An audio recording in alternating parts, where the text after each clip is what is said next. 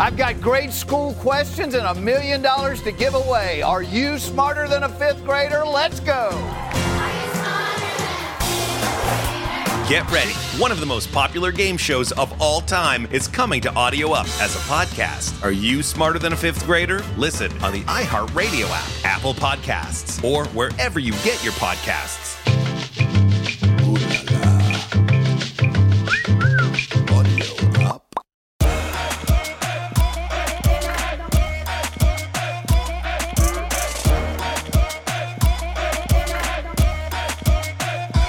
This is Hola, my name is The Enrique Santos Podcast.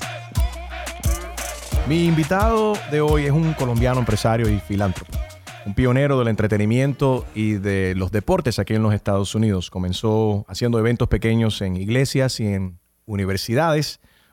Es hoy en día el fundador de una de las empresas productoras de conciertos y eventos live en vivo más exitosas de la industria una compañía multimillonaria que se encarga de las giras de artistas que incluyen Mark Anthony, Bad Bunny, Maluma, Nicky Jam, Sech y muchos más. Cuéntales a todos quién eres. Hola, mi nombre es Henry Cárdenas. Eh, bueno, buenas tardes, Enrique, primero que todo. Eh, soy, eh, si te vas a reír un poco, me llamo, soy un bombero, un fireman. ¿A fireman? un fireman. Yo no sabía que tú eras bombero. ¿Qué, tiene que ver un fireman con lo que hace Henry Cárdenas? Bueno, yo lo que hago en las 23 horas y media que estoy despierto al día es apagar fuegos, pero apagar fuegos corporativos, que tienen que ver con CMN y que tienen que ver con maestros y todas las industrias que están alrededor de nuestro, de nuestro círculo. Entonces, para comenzar en una nota de, alegría, especialmente en estos tiempos que son un poco de tristeza, eh, vas a hablar con un fireman, el que put fires all day long. Me encanta. No sabía que eras bombero, pero nunca estudiaste para ser bombero. Quisiste ser bombero cuando niño. sí, sí, sí. Bueno, automáticamente lo soy porque en la industria mía eh, lo que lidio todos los días es con, problemas, con, con fuegos. En, cuando llego a la oficina, lo primero que tengo es tomar el teléfono, reunirme con gente y apagar fuego. Fuego, troubleshooting. Es troubleshooting all day long Mucha gente se cree que yo soy el que ejecuta los conciertos, el que pone las luces, el video, el que arregla los pasajes, la logística. Y en realidad hay un cuerpo, un, equipo muy grande detrás de eso, que tienen sus experiencias. Yo estoy más atrás y es lidiando con esos problemas para llegar a, a ese momento de la producción, la contratación del artista. Y eso lo que da es puro problemas, líos todos los días. Entonces, por eso cuando me dicen, cómo describes quién eres, yo le digo, soy un bombero y la gente me dice, ¿cómo que un bombero? No entendemos. ¿no? Pura fires all day long. Y vamos a hablar de eso también, de la magia de, que, y todo lo complicado que puede ser esto, porque nosotros cuando vamos a los conciertos vas a ver a Mark Anthony. Y este es el hombre que does the magic, okay? When you go to see Bad Bunny, when you go see Mark Anthony, when you go see these big concerts, eh, if it's a Latino concert, Henry Cárdenas is involved in it, okay? CMN, when you see, when you hear the name, it's, you know you're going to have a good time. Good lighting, a great experience, an awesome artist, right? And sporting events too. Pero a lot goes into all this, a lot of thought, a lot of love primordialmente y muchos dolores de cabeza de cuál se te, te, refiere Henry y vamos a entrar en eso un poquito más profundamente. Pero quiero, let's rewind a little bit. ¿Cuándo comienza tu pasión, tu amor por realizar eventos para entretener a la gente? Bueno, Enrique, yo emigré uh, de Colombia, de Colombia, a este país en 1972. En el 74 ya estaba en la universidad, en Northeastern Illinois University, eh, tomando, cursando mi bachillerato en administración de empresas. Y te vas a reír también porque la concentración mía como que no tiene que ver mucho con lo que vamos a hablar, pero yo soy contable, accounting. ¿Tú estudiaste eh, eso? Sí, esa, esa es mi especialidad eh, lo que llaman el major aquí en, las universidades, mi concentración es contabilidad. De momento, eh, en la universidad que estaba, en la universidad había un grupito de latinos, una esquinita que siempre cuando terminábamos la clase, pues nos íbamos, como dicen los boricas, a janguear. Eh, y la mayoría en ese tiempo eran puertorriqueños los que estudiaban ahí, latinos. Y les gustaba la salsa, y yo que soy colombiano, pues también con mis raíces caleñas, pues me encantaba la salsa y como que esa era la química perfecta para yo descansar, para irme a la próxima clase. Y siempre estaban tocando salsa y un día yo dije, eh, ¿y por qué no hacemos un baile de salsa ya entre nosotros aquí? y todo el mundo se volteó a mirar ahí. Es que nadie sabe cómo que un baile de salsa. ¿no? yo no sé, o sea, contrata una, una, orquesta, esta que tocan aquí, Loco Bands. Y así fue, eh, como mi segundo año en la universidad, eh, con una chica boricua, que todavía me recuerdo el nombre de ella, porque recuerda que esto eso no, hace muchos años, en 74, Luisa Richardson. Nos hicimos socios y contratamos una banda local e hicimos un baile eh, para los muchachos de la universidad. Y lo primero que nos preguntamos con Luisa es cómo vamos a promover esto. Le digo, bueno, aquí en la escuela, nosotros le decíamos la escuela de la universidad, hay latinos, pero hay más, hay otras escuelas latinas, otras universidades latinas en Chicago, la DePaul, Illinois, Loyola. Digo, yo creo que ahí debe de existir una esquinita como esta también, deben de haber latinos. Nos vamos y pasamos volantes. Y en realidad imprimimos unos volantes y los pasamos. Y eh, después, ¿a dónde lo vamos a hacer? Entonces le dije, bueno, al lado de mi casa hay, veo muchos mexicanos que hacen bodas y cumpleaños, bautismo. A lo mejor uno renta ese sitio. Y fui, eh, hoy en día todavía sigue ahí, todavía hacen bodas y, bautismos en la, en la Central Park y, Armitage, que yo vivía cerca de ahí también, barrio predominantemente latino en ese tiempo. Y alquilé el ballroom, que se llama en un segundo piso. Eh, no sabía ni cómo le dije al tipo que me lo rentara y me preguntó para qué, un baile. Yo nunca sabía que eso tenía una barra, que se vendía licor ni nada, pero recuerda que yo estoy estudiando contabilidad, o sea, nada que ver con, con, la música, con marketing, tenía. Y bueno, llegó el día, eh, comenzamos a promover, yo ponía mis postes por la noche con ese frío que hace en Chicago, iba a, los postes de la luz y ahí colocaba mi, publicidad y pasaba los volantes en las escuelas.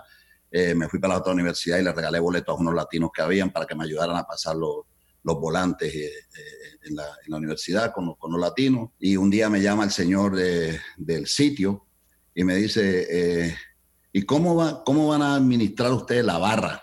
Yo dije, ¿la barra? ¿Cuál barra? No, no, tú sabes que el sitio viene con, ustedes pueden vender licor. Yo tengo una licencia que... Ah, ya, ok. Y hablé con Luisa y Luisa me dice, no, chicos, yo no sé nada de, de barra, eso. Le dije, bueno, yo hablo con unos amigos y los metemos ahí atrás, compramos una botella de Bacardí, y cerveza. Y esa noche fue mi primera vez en, la vida que administré una barra y... Te graduaste, vamos, se puede decir que esa noche te graduaste de, de, de, contable. Your accountant, you got your accountant. Uh, it, came into play, right? All your accountant certification that you learned in college. That's it. That's it. You know, and we hired this DJ que me dijeron el otro día que se murió ya en Chicago, eh, Carlos González. Todavía me acuerdo los nombres de toda esa gente. Carlos González me cobró 50 dólares con todo incluido. Eh, las luces, el sonido, los tocadiscos que usaban en aquel tiempo. 50 dólares me cobró el Los precios han cambiado un poquitico desde ese entonces ahora, ¿no? Sí, sí, sí. Además, hay que poner muchos ceros al lado ahora. Eh, y bueno, ese fue mi primer evento. Mucho trabajo. Me gané 700 dólares, que para mí eso eran como 70 mil hoy en día, porque yo era un muchacho pelado. Eh, trabajaba hay una organización que aquí hay una en Miami, también se llama Aspira. Aspira es una organización puertorriqueña que lleva más de 50 años en los Estados Unidos, ayudando a latinos a ingresar a universidades eh, de aquí de Estados Unidos. Y ellos me daban 20 horas a la semana para que limpiara oficinas y eso. Entonces yo limpiaba las oficinas, lo que llama el work study, right? They pay me 20 hours a week. Y cuando eso estaba casado, ya tenía una bebé, a Cindy y la esposa trabajaba y me ayudaba y yo me la buscaba por todos lados. En el verano era un conductor de los trenes. Tú has visto el sistema de, de metro en Chicago. So I was a conductor. También. Conductor, sí, pero conductor es... I gotta add this to the list. Hold on. Fireman, está bombero, eh, contable, eh, train conductor. train conductor. Well, train conductor, eh, la palabra es un poquito, eh, confunde a la gente. El que guía el tren es el motorman. Ok, Motorman. Eh, eh, el, el conductor es el que tú has visto en las ventanas que anuncia la próxima parada y abre y cierra la. Ah, que dices, la, ¡All aboard! All aboard. Eso se llama, ese es el conductor, que yo oh. no entendía, pero es, entonces trabajé en la City de Chicago Transit Authority en los veranos y me pagaban muy bien, pagan muy bien. Y en lugar de trabajar ocho horas, trabajaba 16 horas. Entonces me ahorraba todo ese dinero en el verano, más lo que trabajaba en la universidad y así cursé, cursé eh, mis estudios y hacía unos tres o cuatro bailecitos que te expliqué, como lo que te expliqué anteriormente, y después saltamos, a, vino la, la, época del disco, que el disco era, era, era lo más fuerte, Eh, Tú tenías más pelo en ese entonces. Sí, sí. Tenías un afro incluso. He visto la foto de, tu afro. Una, una, foto de... O sea, Bruno Mars era... Me quedaba chiquito mi Bruno Mars. ¿Tú viste el Bruno Mars original? Eh, sí, en ese tiempo la moda se llamaba Superfly. Eran los pantalones con la, la manga abajo ancha. It's all coming back. It's all coming back. Oh, yeah? Bueno, yo tengo por ahí unos guardados todavía, así que los puedo sacar. O, di la verdad, tú, el, el, tú, eres, tú eres el fashionista de Bad Bunny. Di la verdad. Voy a hablar un día con Benito, sí, nos trae la ropa y los, y los zapatos eran tacones altísimos también.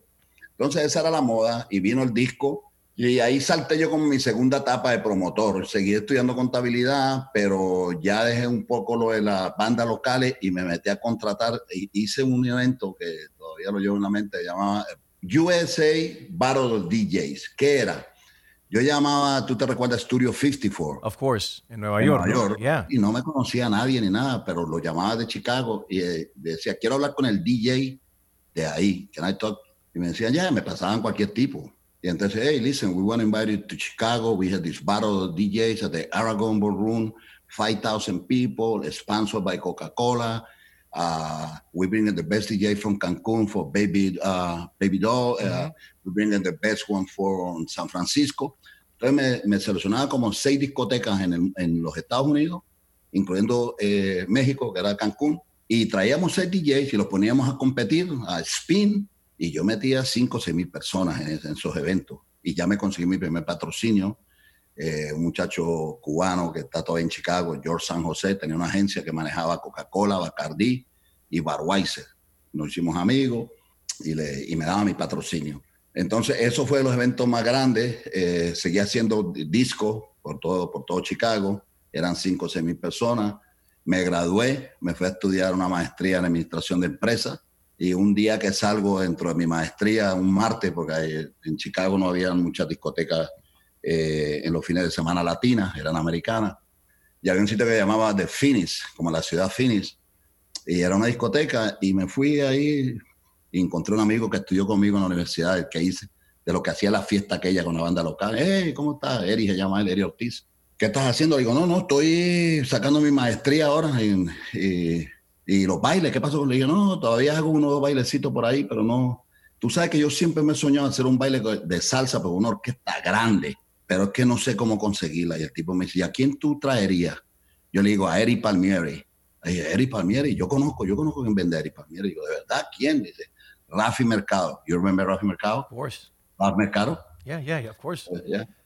So, él tenía un booking agency en Nueva York y él manejaba a Celia, a Tito, eh, a Eri Palmieri, Ismael Miranda, a, Ismael Quintana. RMM Records, right? Sí, RMM Records, ya. Compadre mío, que en paz descanse, pionero de, todo lo que estamos hablando aquí, esta música, porque de verdad que hay que reconocer lo que llevó a la música latina, especialmente la tropical, la llevó hasta, África, si no te acuerdas, con Celia. Con Celia, los All Stars. Sí, los All Stars, la Fanny All Stars.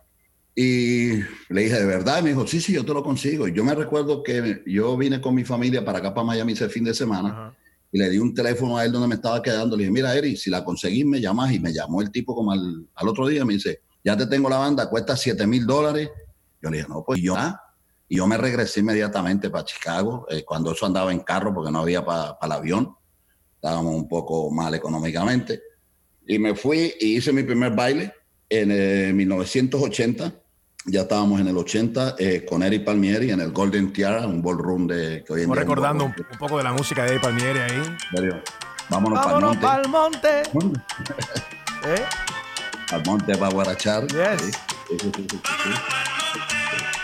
sí, ese Cantaba, cuando eso cantaba Ismael Quintana con él, que también ya se nos fue. Y bueno, y ahí comienza, ahí comienza mi carrera ya un poquito más sofisticada, digo yo, porque ya era banda eh, de 20 músicos, eh, los boletos más caros. Eh, fue mi primer patrocinio que conseguí con Goya en, Chicago. que todavía, todavía, Goya sigue, Goya sigue trabajando y auspiciando tus, tus eventos. Y también se, ha unido también en una fundación que co-creaste con, con Mark Anthony, Maestro Cares. ahorita vamos a hablar de eso también, pero la relación ha continuado. Se ha continuado, se ha continuado. Además, les contaba yo a, a Unanue, que es uno de los dueños, que le conté esta historia que te estoy contando a ti, cómo conseguí el primer patrocinio, y el tipo estaba, eh, o sea, admirado, me dice, how do you do that? Y digo, yo me entré, toqué la puerta ahí de Goya, yo pasaba por ahí siempre en el bus, porque andaba en bus, y veía eso que decía Goya, y en mi casa mi abuelita, yo vivía con mi abuelita, eh, cocinaba con Goya, y me senté un día, le pregunté a una señora ahí que quería ver al, al administrador de Goya. Ella me dice, ¿usted, do you have an appointment? Yo le digo, no, no, I don't. I don't. You just walked right in? I just walked in, yeah. yeah. And she said, uh, uh, well, if you don't have an appointment, you know, you, you just, what do you need? You know, I just want, I just want to talk to the guy about sponsoring one of my events. You know, I got this salsa band, Eddie Palmieri, and the girl was like, eh, who? anyway, so she says, uh, that's my father. Who's my Uh, father? Mr. Robert- Mr. Roberto Perez is the is the manager of the office. Okay. He's- and he's my dad. But you gotta have an appointment. And yo le dije, but uh, can I sit and wait? He said, no, no, he's busy.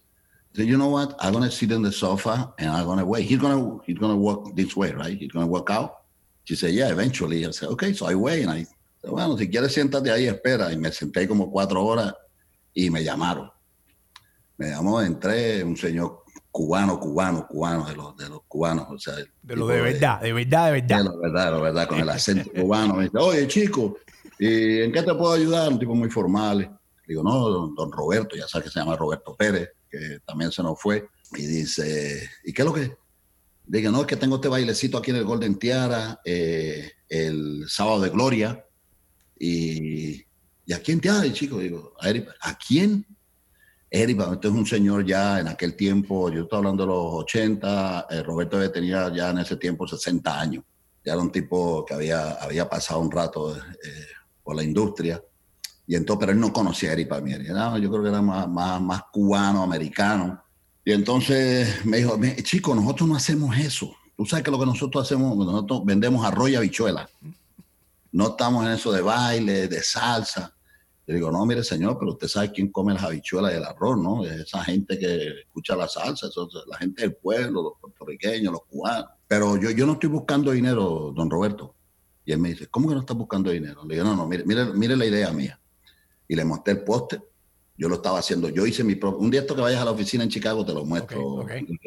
Porque yo mismo lo diseñé. Yo me fui a una, ¿cómo se llama? Ah, Office Supply Ajá. Store eh, y me compré unas letras de esas que tú pegas así, las sacas y las pegas. Y bueno, yo hice mi poste y le puse una foto de Eri Palmieri que me encontré en un magazine, porque Rafi Mercado no me mandaba la foto todavía. Y le mostré a él y entonces le Fue el primer flyer que hiciste. Sí, un póster, hice un Póster, grande. Y, y le puse el logo de Goya ahí por encima. Y me dice, ¿y qué es eso, chico? Le dije, mira. Ya tú, espérate, espérate, espérate. Tú- quiero entender esto. Tú llevaste a este, llegaste a tu oficina de Goya a ver el presidente de Goya, no tenías cita con él, lo esperaste cuatro horas y aparte te traíste tu material todo preparado para una presentación. Ya, y con su logo de Goya. Y entonces me dice, ¿pero ¿y qué es eso, chico? Y digo, mire, eh, don Roberto, yo lo único que necesito, yo no quiero dinero suyo. Yo necesito que usted me dé el permiso para poner este logo aquí. Porque la compañía suya es muy grande y la conocemos todos los latinos. Y eso me va a dar a mí la oportunidad de que cuando pase este baile, yo voy a mostrar este poste a Coca-Cola, a Budweiser, y ellos me van a patrocinar porque estoy con uno- un grande como usted. Y entonces me dijo, se quedó mirando, me dice, bueno, chico, mira, ponle 500 dólares ahí a eso. Ponle 500 dólares y, y no me moleste más con eso los bailes, que yo no estoy en eso. Era un tipo, un tipo simpaticísimo, simpático. Después nos hicimos grandes amigos. Me recuerdo con su esposa Cuquita, se llamaba ella. Y nos veíamos en Chicago en restaurantes y en barras por ahí, siempre, siempre charlábamos y compartíamos mucho. Y bueno, hice mi baile. Ay, entonces le digo yo a don Roberto, le digo, don Roberto, mire, y yo lo que le voy a tener a usted es una mesita redonda ahí con 10 sillas, dejas de banquete, y le voy a tener su botellita de whisky para que usted se goce. Bueno, chico, tú sabes que yo y Cuquita no vamos a esas cosas porque es un tipo muy conservador. Le dije, no, pero usted me tiene que hacer ese favor a mí. Como yo le hace un gran trabajo a usted, usted me va a hacer el trabajo de ir y va a ser un honor para mí tenerlo esa noche ahí. Y yo quiero que usted conozca el mercado. Eso que comen arroz y habichuela, usted lo va a ver ahí. Y Enrique, metimos 3.000 personas, que es lo que cabían ahí. Sold out completely. Eh, ¿Fue don Roberto? Don Roberto fue y le puse, me recuerdo, le puse una botella sin darle mucha publicidad a Chivas Rigol de 12, porque cuando eso era 12, no había 18. le puse y el caballero se tomó su botella de whisky, bailó y me hice amigo el tipo. El tipo me llamaba y todo. Y, y fue una larga eh, relación. Bueno, como tú lo acabas de mencionar, todavía somos socios ahora con la oficina principal en Nueva York, con los dueños. O sea, Baunano, que es uno de los dueños, es, está en la junta directiva de maestros somos siete directivos y él es uno de ellos, así que es un honor tenerlo a, la familia de Goya, tenerlos con nosotros. Y esto estás hablando de el 80, está hablando de 40 años de relación. De relación. Y por eso yo siempre he dicho, sin que me lo hayas preguntado, que cuál es el éxito de un hombre en un negocio o en, cualquier cuestión, es, cumplir con lo que tú dices. Y a veces no, no, no el 100%, sino el 110% porque lo que yo le prometí a ese señor, eh, se lo cumplí, pero a un nivel un poco más alto y él nunca se le olvida eso y a la gente que hoy está en día conmigo, pues por eso están conmigo. Así que lo que se promete que cumplirlo, eh, rain or shine. La palabra es muy importante, es lo único que tenemos. ¿eh? Primordialmente hay mucha gente que no, no, lo valoran, pero la palabra es muy importante. Hoy en día es muy difícil. ¿Sí? esos códigos de los viejos, si me puedo llamar viejo, eh, es duro encontrarlo hoy en día, es duro encontrarlo porque recuerda que, además, yo le contaba muchas anécdotas a gente que me hace preguntas como que tú me estás haciendo, eh, cómo le hacíamos para los contratos. Y yo me recuerdo que existía el mismo Rafi Mercado y, y yo quería mandarle un, un MoneyGram, ¿te recuerdas? Nosotros hacíamos el MoneyGram. O cuando comenzamos en este negocio era hoy, en telegrama. Hoy en día el equivalente sería MoneyGram, sería el Cash App o PayPal. Es un caché cheque o algo así. Entonces nosotros íbamos al monitores que llamábamos eso y le comprábamos un cheque y se lo mandábamos de depósito. Y mucha de esta gente no querían bregar con eso. No, no, no, no, no. Cuando llegue allá en Chicago me lo da. No, pero mira, y oye, ya te dije que no hay contrato. Esto ya, nosotros aparecemos ahí, no te preocupes. Así eran los contratos. Sin contrato, y cuando llegaban ahí uno le pagaba en su baile y todo el mundo tranquilo. Y ese tipo le decía al otro tipo, oye, ese tipo no hay problema con él, confía eh, pero hoy en, día, hoy en día no se puede hacer eso. Un poco distinto. You're listening to Hola, my name is The Enrique Santos Podcast.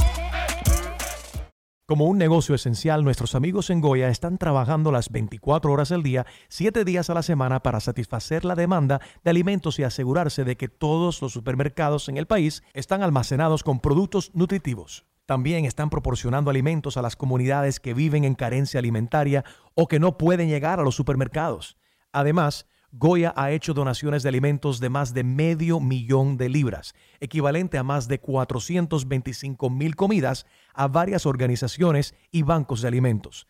También han distribuido más de 20 mil máscaras de protección en toda la nación. Organizaciones como el Fondo de Educación Alimentaria, Caridades Católicas de Nueva York y New Jersey, alimentando al sur de la Florida y más, han recibido alimentos y ayuda del maravilloso equipo de Goya y continuarán donando y apoyando a aquellos que se enfrentan a las dificultades durante la pandemia de COVID-19. Para más información, visita goya.com diagonal Goya Gives.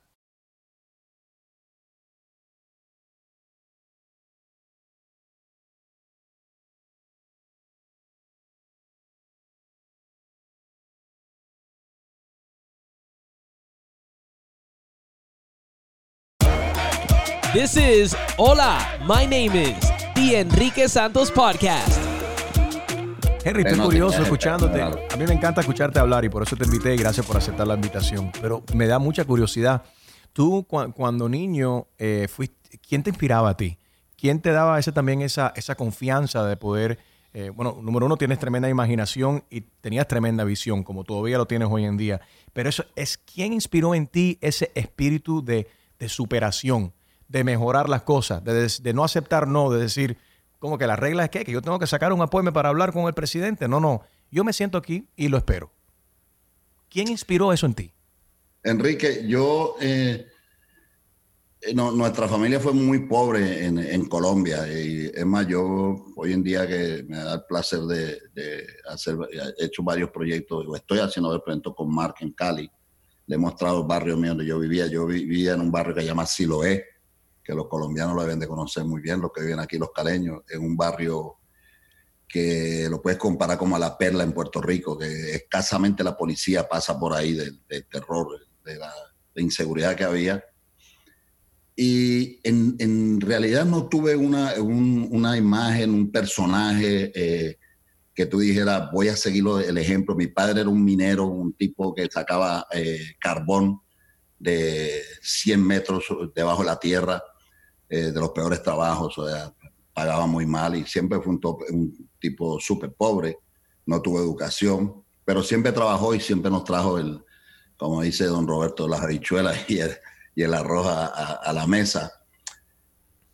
Y yo siempre, yo a veces me he hecho esa pregunta, que le doy gracias a Dios y siempre digo que, que se equivocaron conmigo, que me, eh, estas cuestiones que yo tengo hoy en día eran para otra persona y me las dieron a mí, pero y con, cómo yo llegué a, obtenerlas, eh, creo que por el mismo sufrimiento eh, de la pobreza, cuando tú eres agradecido, ese es el ejemplo tuyo. O sea, eh, yo me recuerdo que cuando yo llegué a este país, lo, lo mejor que yo, lo que más me agradaba, lo que yo quería hacer, era comerme unas hamburguesas grandes de Jack in the Box, porque había uno cerca de casa, ahí en Chicago, y yo veía la, la, como las Whoppers, las grandes esas, llamaban Jack, y yo veía esa gente que comía porque yo en Colombia nunca me comí unas hamburguesas pues nosotros éramos muy, muy, muy pobres, demasiado pobres.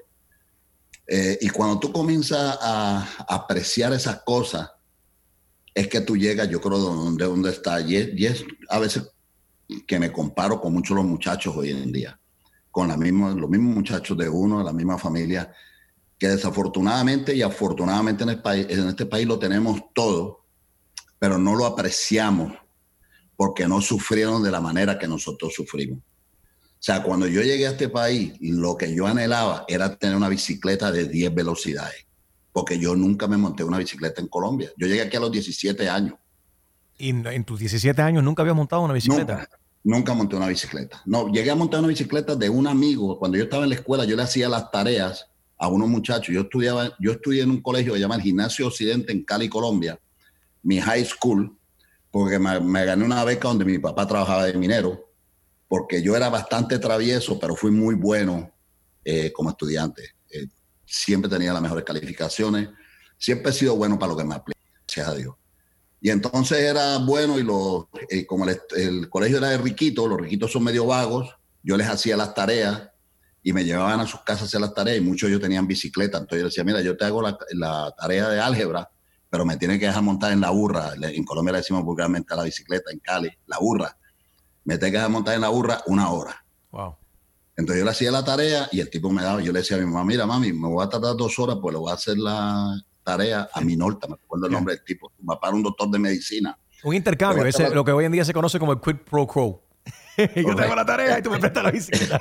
eso mismo, el tipo me, me dejaba montar eso, después le hacía la tarea de botánica y me metía a la nevera del tipo y tenía mortadela, tenía el queso ese rojo, eh, que tiene el rojo por encima. Eh. Es el del bueno, como tiene el rojo el plástico.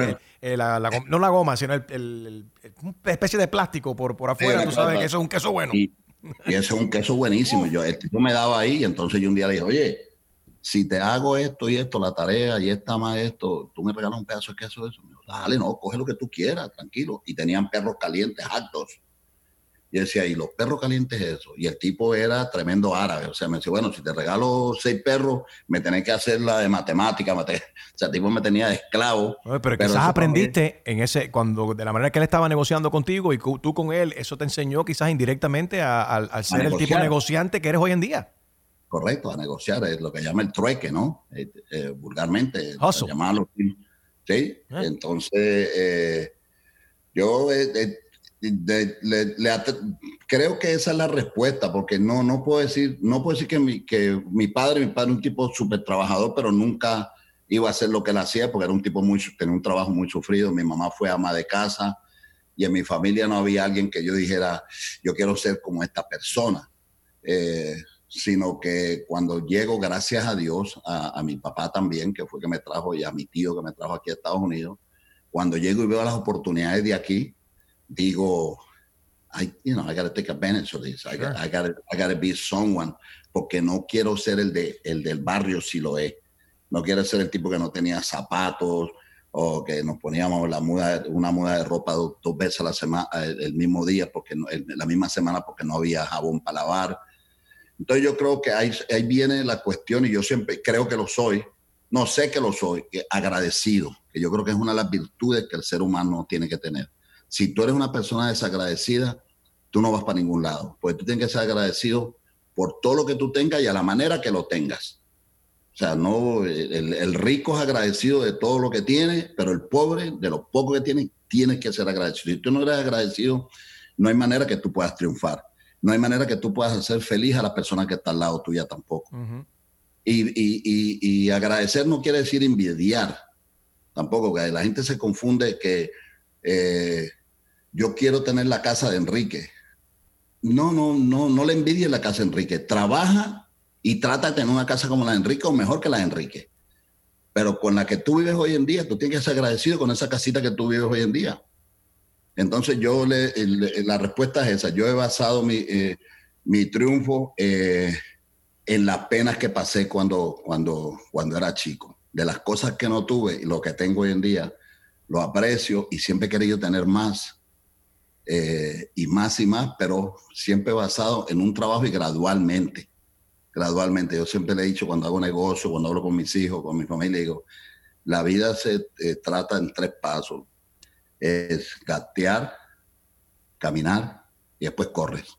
Desafortunadamente hoy en día en la cultura nuestra, en la comunidad de nosotros, los muchachos quieren comenzar a correr antes de gatear o caminar hablando de esos eh, comienzos humildes y todo ese trabajo que pasaste, ¿qué se siente hoy en día regresar a Colombia, pero como empresario, eh, como business partner con, con, Mark Anthony y todos los otros artistas con que trabajas, donde tú le organizas las giras a ellos, regresar a tu Colombia, pero con un artista que tú representas eh, como negociante? ¿Qué, ¿Qué se siente aterrizar en tu tierra de nuevo, verle la cara a otros colombianos, sabiendo que tú eres de ahí y que luchaste tanto para superarte? Se sienten dos cosas, Enrique. Eh, primero, eh, agradecido por, de nuevo, por el triunfo que tengo, eh, por lo que tengo.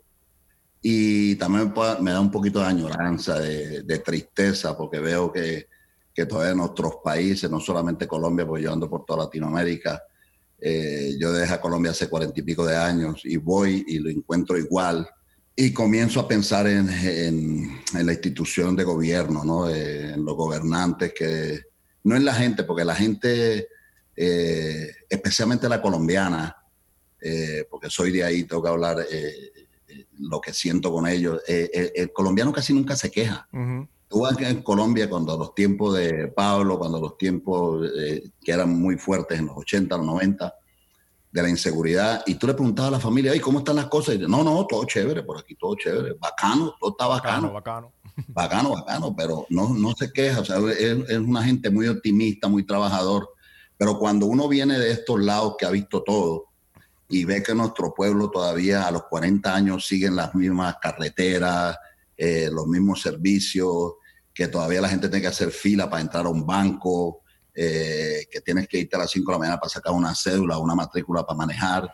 Eh, eso me, eso me, eh, me, me, da un poco tristeza de que no podamos ponernos a, la par de, de, un país como esto, pero llegará algún día, digo yo, algún día llegará el, el momento que, ellos disfruten de lo mismo que nosotros tenemos aquí, porque la facilidad que tenemos en este país y cuando tú bajas para allá, para, para el cono sur, es, eh, son muy diferentes. De verdad hay muchos retos, lot of challenge to, to, uh, to live a life like we live here in the United States.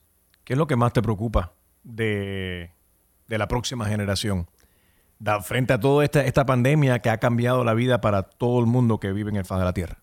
A mí me preocupa mirando a mi familia eh, la, la juventud muy tranquila, muy pasiva. Eh, y por eso a lo mejor tenemos, y tengo varios amigos de la edad mía que, tienen hijos de la edad mía, y hablamos estos tópicos. Y digo, oye, pero es que el, mismo, el hijo mío, esto me dice, Henry, esas son las generaciones y no la va a cambiar. digo, pero tiene que llegar un momento que haya una generación como la de nosotros, o sea, que, eh, yo me recuerdo la palabra que, que, mi padre y mi madre siempre me decían acomedido, o sea, es cuando Enrique está cortando la grama en la, afuera con 90 grados y tú tienes un hijo de veintipico de años, oye, por lo menos el tipo tiene que venir y ayudarte a cortar la grama, no, el tipo está sentado con su iPhone, eh, escuchando a, Enrique Santos, pues Spotify. Eso espero. No, iHeart mejor, mejor. aunque aunque este podcast también se escucha en Spotify también, hola, my name is. Así que gracias a nuestro ah, amigo de Spotify también. Y digo, y digo, en los tiempos míos jamás. O sea, tú te levantabas y tú cortabas la grama porque si no el viejo, tú sabes lo que, lo que pasaba con el viejo. Sí, como que la gente está muy, muy vaga, muy... Eh, una, eh, eh, como que, como que se, hay una generación, hay un grupo de personas que como que se merecen las cosas. Tú no te mereces nada, tú te mereces por, por las cosas que tú sudas y que tú logras. Sí, la juventud de hoy en día nacen, yo creo que, que eh, el mismo sistema, ¿no? Nosotros mismos, yo a veces me culpo de eso, eh, tienen todo cuando nacen. O sea, recuerda una cosa, no tienen un par, de, you know, pair of sneakers, they got 100. Yeah. O sea, tú le compras unos zapatos a un muchacho hoy en día de 300 dólares y a la semana te dice que they want another pair porque le digo, why? Oh, because my friend in the school, he got the new Nikes or whatever.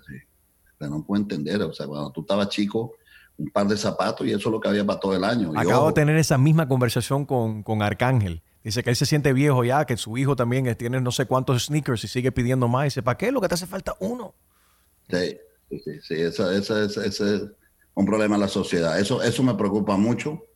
Eh, y en Latinoamérica me preocupa eh, la educación, eh, la educación y el trabajo. O sea, si tú vas a un país como Colombia, el mismo Argentina, Chile, gente súper educada, la mayoría de las personas más o menos pueden ir a la universidad, pero el problema grande es la fuente de trabajo. O sea, tú en, Colombia encuentras arquitectos, ingenieros, eh, todo el mundo es desempleado porque la fuente de trabajo, los gobiernos no tienen no le dan esa oportunidad y entonces por eso es que hay tanta inseguridad y e, e, es una preocupación grande, pero creo que no es de ahora, creo que es de muchos años, como te digo, desde que yo emigré todavía seguimos y, y las fuentes de trabajo siguen. Y mientras que no haya trabajo, ya tú sabes lo que hay, inseguridad, problemas sociales. You're listening to Hola, my name is The Enrique Santos Podcast. Goya presents Mojo Criollo and the Brother-in-Law's Burn. Uh, what's your next step? Uh, well, I was thinking about buying a ring and then. I, I, I was talking about the marinade. Do you use Goya Mojo Criollo? Of course. My barbecue flank steak always has authentic and intense flavor. I just let it marinate overnight, and that's it. Wait, you do shake it before using, right? For sure. The meat absorbs the spices in the Goya marinade that way. Whew. you are making me nervous because at my house we only serve meat that's juicy and flavorful. Ah, you already know it's gonna taste delicious. See? You shouldn't have to question your grilling abilities. But I wasn't questioning my grilling skills. Ah, Shh, don't worry. That's what family's for. Goya Mojo Criollo, the marinade with perfect garlic, onion, and citrus flavor. Ready for all the moments in your life, even the intense ones. If it's Goya, it has to be good.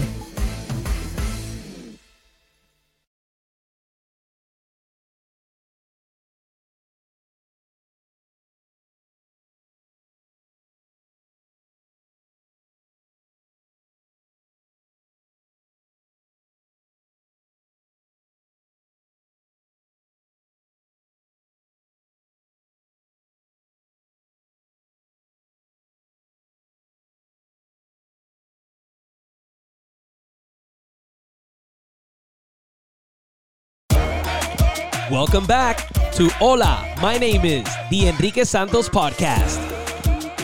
Eres, eres más que socio, eres hermano, íntimo amigo de, de Mark Anthony. ¿Cómo comienza esa, esa relación la primera vez que conociste a, a Mark?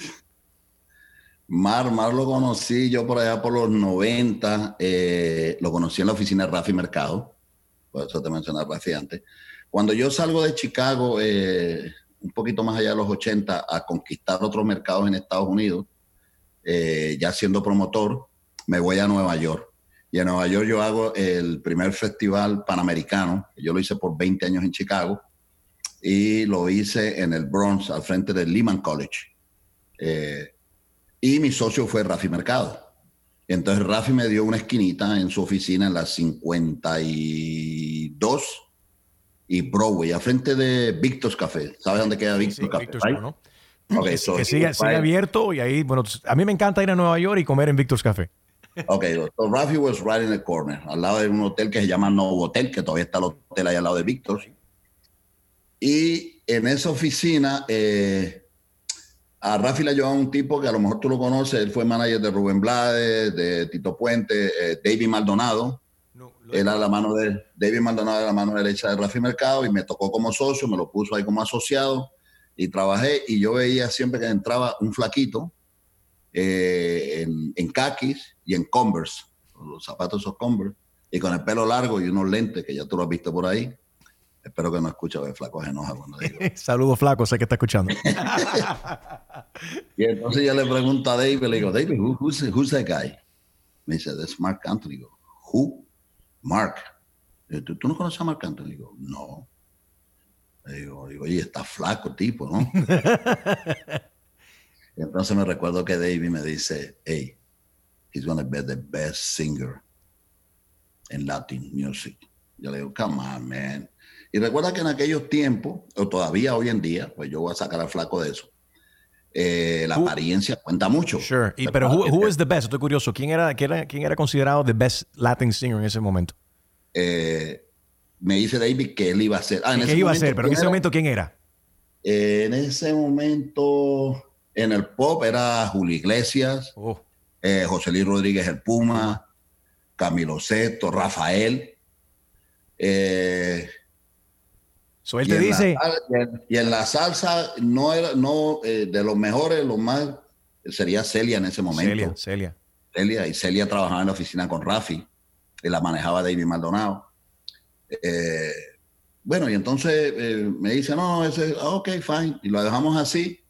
Yo continúo haciendo mi festival panamericano con ellos, y un día tengo una llamada de un tipo que eh, se nos fue, se llama Ralph Hauser, era un promotor en Los Ángeles, era manager de don Antonio Aguilar, Flor Silvestre, Pepe y Antonio Aguilar, la familia Aguilar. tú te recuerdas, andaban en caballo Sí, sí. tenían un show.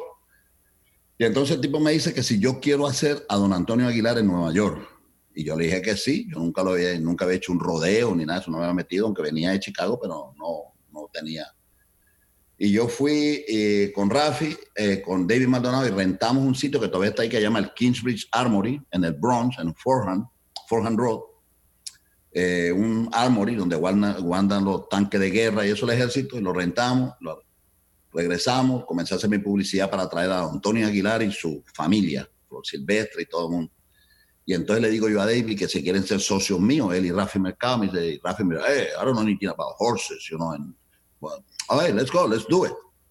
Y yo comienzo a hacerlo, y en el Armory me recordé de que no hay ticket a, a box office, Ok.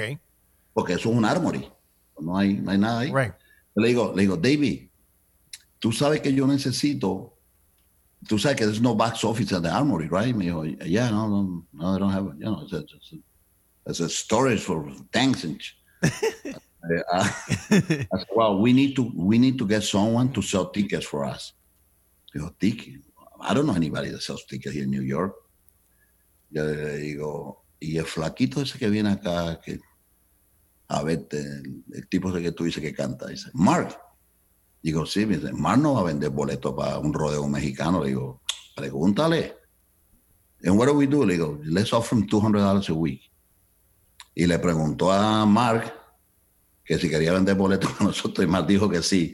Entonces, la primera vez que yo conozco a Mark, yo tengo que explicarle a él cómo él va a venderlo. porque yo- Y él no hablaba español, era inglés solamente. Y me dice, y yo el inglés mío era terrible también, así que eh, parecíamos, hablábamos con sign language. Entonces me dice el tipo, so what did I gotta do? Le digo, listen, you, I get you a little table, I get you some tickets, some cash, you sit out there from nine to six, and people will come and buy tickets for you for the rodeo, for Don Antonio Aguilar. Oh, ok, ok, fine. Y le conseguimos la mesita y eso, y lo pusimos a, a Mark Anthony a vender boletos ahí. Venía por la tarde. Se tenía que reportar por la tarde ahí en Broadway. Digo, how was it? He said, no, man, they're not buying tickets. I sold two tickets today. Le digo, chill out, chill out, chill out. The, the Mexican community are going to buy at the last minute, especially for rodeos. Cuando te la hago corta, el tipo estuvo como un mes ahí, le pagamos sus 200 billetes. Eh, ah, entonces en ese tiempo yo también estaba bien mal económicamente, ya se me había acabado el billete, pues yo quedándome ahí en el hotel, aquel, el nuevo hotel que está al lado de Victor Café, se me acabó y le digo, David, I gotta go back to Chicago, man. No, no, you can go because the festival is coming up, blah, blah, blah. Eh, digo, yeah, but I don't have any more money. I can't afford a hotel. Know, let me talk to Mark. You know, Mark has two bedrooms. Uh, how much would you pay, Mark for a room? Yo digo, uh, I'll give him $30 a week. Y dice, wow. Le dije, pregúntale. Y le preguntó a Mark Anthony que si me rentaba una habitación. Mark dijo que sí. Ya yo me mudé para la casa, para el apartamento en el Bronx con Mark. Ya nos comenzamos a ser amigos. Y viene el rodeo, hicimos el rodeo. Y me faltaba bartenders y lo vi al flaco que andaba por ahí. Hey, come over here. ¿Qué what? Dijo, get in the bar. Aceptó también. Dijo, get in the bar. Y el tipo comenzó a vender cerveza, a destapar cerveza, a vender cerveza. Pero eso explica también el espíritu de superación y de, de Sí, sí, sí. right, de entrepreneurship también que tiene el- que tiene Mark. Sí, que tiene He más, learned o it together with you. el flaco nunca, nunca se va a morir de hambre, porque aunque no cante, el tipo le gusta trabajar y, como dicen ellos, le gusta inventar y lo, lo metimos ahí. Entonces eh, hizo bartender eso. Después yo comencé a hacer bailes mexicanos en el Javix eh, Convention Center. Eh, traía a los temerarios, a Bronco, a la mafia, a los Tigres del Norte. Yo hacía esos bailes y eran bailes de 15, 20 mil personas. Pero los boletos se vendían en las tiendas mexicanas, en la bodega. Y entonces le digo a David, I need someone to song. No me digas que Mark de nuevo. ¿En serio? Buenísimo. yo le digo, le digo, le digo, do you think Mark would take those tickets to the store? Me dice, I don't think so, bro. You know, he's going to start recording. Yo le digo, ah, olvídate del recording. El tipo no habla ni español, mano. El tipo, él escribía cuando eso, uh, for freestyle. Es más, cuando yo me quedo en el apartamento, yo entraba y lo veía escribiendo a él y ya tengo un poquito de confianza con él.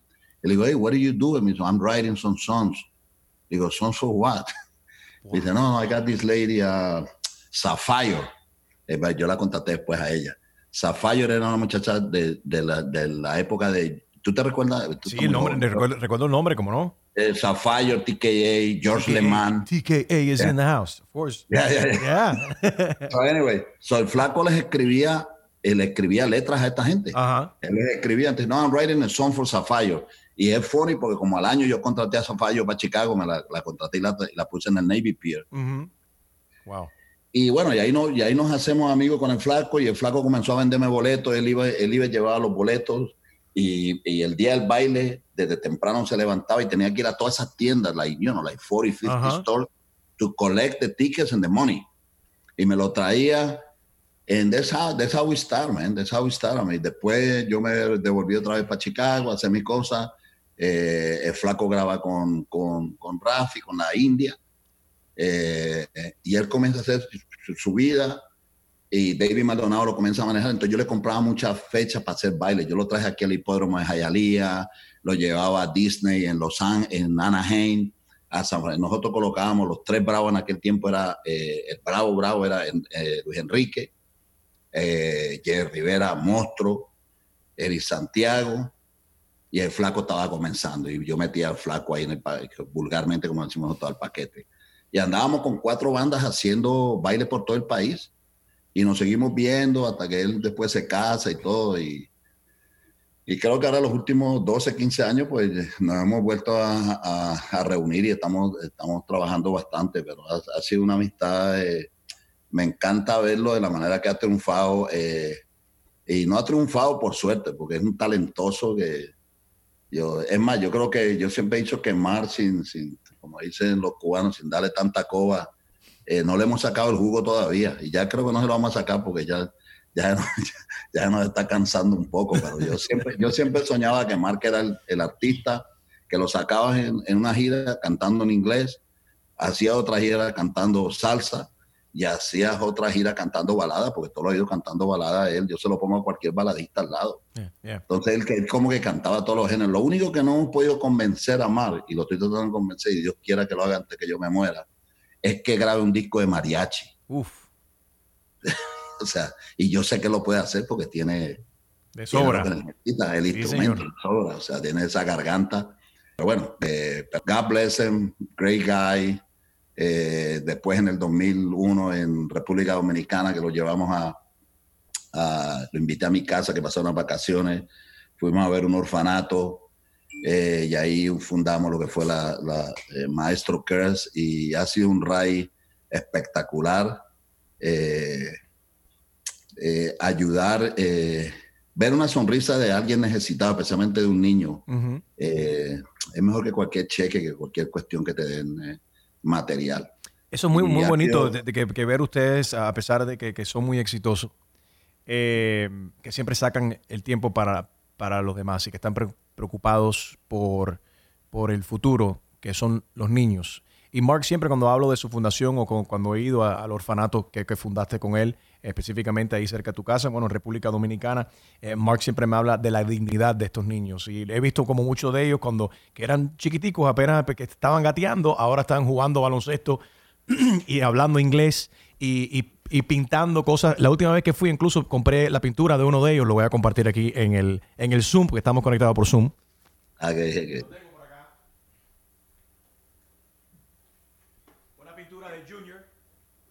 Junior, sí, un talentoso, un talentoso, como le dicen en, República Dominicana, un verdugo. Sí, señor. No, no, no. y, cuando él me lo enseñó, me dice, y le digo, ¿eso están a la venta? Me dice, sí. Le digo, bueno, te lo compro. Y entonces empecé a negociar con él. Entonces me dice, le digo, ¿cuánto quieres por eso? Y me dice, 100 dólares. Le digo, bueno, te voy a dar 200. Y yo le dije, yo tú siempre pide más. Y entonces le dije, tú vas a tener que hablar con Henry para que te enseñe cómo negociar. Pero que, qué bonito, qué, bonito ver eso. muy, eh, eh, tener un cómplice en esta, en esta fundación de verdad que ha sido grato, especialmente un cómplice de la magnitud de Mark Anthony, ¿verdad? Porque a lo mejor él no tiene que hacer lo que hace, es Mark Anthony, pero ese, ese grado de humanidad que él tiene eh, es más grande que el de artista. Es más grande que el de artista, además yo le digo, flaco, algún día cuando nos retiremos, tú sabes lo que vamos a hacer. Filantropía. Dice, what? Digo, philanthropy, bro. Ah, okay, okay, yeah, yeah. we're gonna go all over the, you know, all over the world. We're gonna build places for kids. I mean, this is better than putting concerts. You're doing, you're doing it now. Yeah, we're doing it now. We would like to do it more. I mean, we got 23 projects completed, and we got six on progress right now. Uh, Nos faltan varios países en Latinoamérica, que es lo que siempre hemos querido con Mar. Nos falta, no nos faltan mucho, nos falta Paraguay, Uruguay y Nicaragua. Para aquellos que no, ya, y para aquellos que no, no, han seguido el trabajo, no conocen el trabajo de la Fundación de Henry Cárdenas y de Mark Anthony Maestro Cares, invito a todo el mundo a que, a que visite maestrocares.org maestrocares.org, ahí se pueden unir también. La gala este año tuvimos que darle eh, pause, ¿no? Hasta, hasta el año que viene, por, debido al, a la cuestión del COVID-19 que nos ha, impactado la vida a todos nosotros. Henry, eh, ¿a qué momento de tu vida le darías replay? Un momento que viviste que dijiste, wow, quiero volver a revivir ese momento que fue tan especial para mí. Cuando, eh, posiblemente cuando fui a la universidad. Cuando fui a la universidad porque eh, estoy orgulloso de lo que he hecho, pero si volviese a estudiar, me encantaría ser un abogado, un trial lawyer, porque como he pasado con tantos casos legales, de verdad que eh, me encanta, me encanta eh, la estrategia, la técnica de los abogados eh, que defienden en el juicio, que debaten en el juicio. Digo, wow, es, es, impresionante. Y, me llama mucho la atención. Digo, si estudiase de nuevo, haría eso. En cuanto a estudio. En cuanto a carrera, eh, yo sé que necesitaría una fundación diferente a la que tenía anteriormente, eh, eh, monetaria. Me hubiese encantado hacer filantropía toda la vida. Yo no sé tú, me imagino que sí, pero no, no, no sé cómo, cómo, preguntártelo. Pero para mí, cuando voy e inauguro un, un sitio que, que, lo vimos que era un lote vacío y ahora tiene 50 camas, cocina, un IT room, eh, un playground, eh, y que estos chicos van a vivir como nosotros vivimos, eso, eso, a, mí, eso, eso, eso, a, mí me, eso a mí me llena de, demasiado. Y me encantaría hacerlo y me, me, parece fácil, porque lo de nosotros es muy complicado.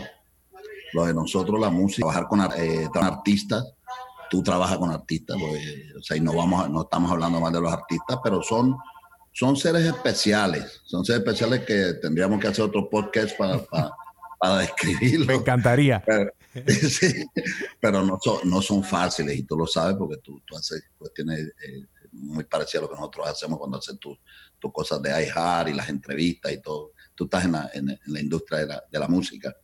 Así que no, no es fácil, no es fácil ganarse eh, los dos billetes que uno se gana con los artistas, así que por eso me encantaría más eh, hacer filantropía. Aunque no es fácil pedir dinero, pero hay muchos corazones grandes en el mundo. Es una de las cuestiones que yo le he dicho a Marta también, que yo estoy muy agradecido de la filantropía, es que he conocido gente con corazón grande, porque la noticia nos dan eh, todo lo malo de los, ¿verdad? Las matanzas que hacemos en Chicago, en Colombia, en, en todos los sitios, en Puerto Rico. Pero detrás de eso hay seres humanos con los corazones grandes, que cuando tú vas y le pides medio millón, esto, esto, y te lo dan, y yo, wow. Yo no me atrevía nunca a preguntarle a este señor o a esta señora que me diera esto y me dio el doble de lo que yo. So there's a lot of good people out there, and you know I would like to do that every day, every minute. I hear you, brother. Hay momentos difíciles también en nuestras vidas. ¿Hay algún momento en la vida de Henry Cárdenas que él le, le daría delete? ¿Le gustaría borrar? Sí, algo personal con eh, un accidente que tuvo mi hija aquí en Miami, Zaida, que tú la conoces, la, que corre la fundación. Eh, tuvo casi cuatro meses en coma en, el Jackson Memorial, un accidente de, de, carro. Y esos fueron meses bravos, bravos para, para, para un padre ver a su hijo que está en el Trauma Rider Center. It's, it's, It was tough.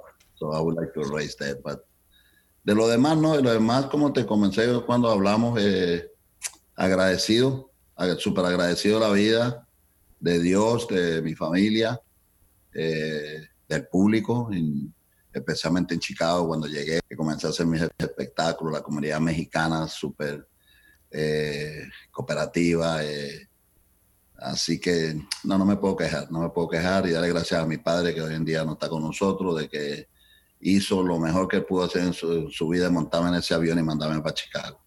A todos mis invitados les pido que dejen una pregunta para mi siguiente invitado sin saber quién es. Mi última invitada fue Sofía Carson. Sofía ha tenido mucho éxito en la música, en, el cine también, en la televisión. Comenzó su carrera ahí en el Disney Channel. Estamos muy orgullosos eh, de ella. Ahora es la figura de, de L'Oreal. She's beautiful. She's a beautiful. She's beautiful outside and inside. Tiene un corazón muy bonito también.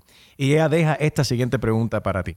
If you could teach your younger self one lesson, what would it be?